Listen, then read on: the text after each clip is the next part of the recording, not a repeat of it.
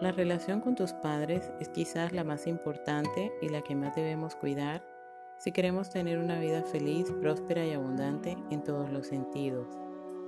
Te estoy hablando de la relación emocional, es decir, la relación que tienes con ellos aun cuando no estás con ellos.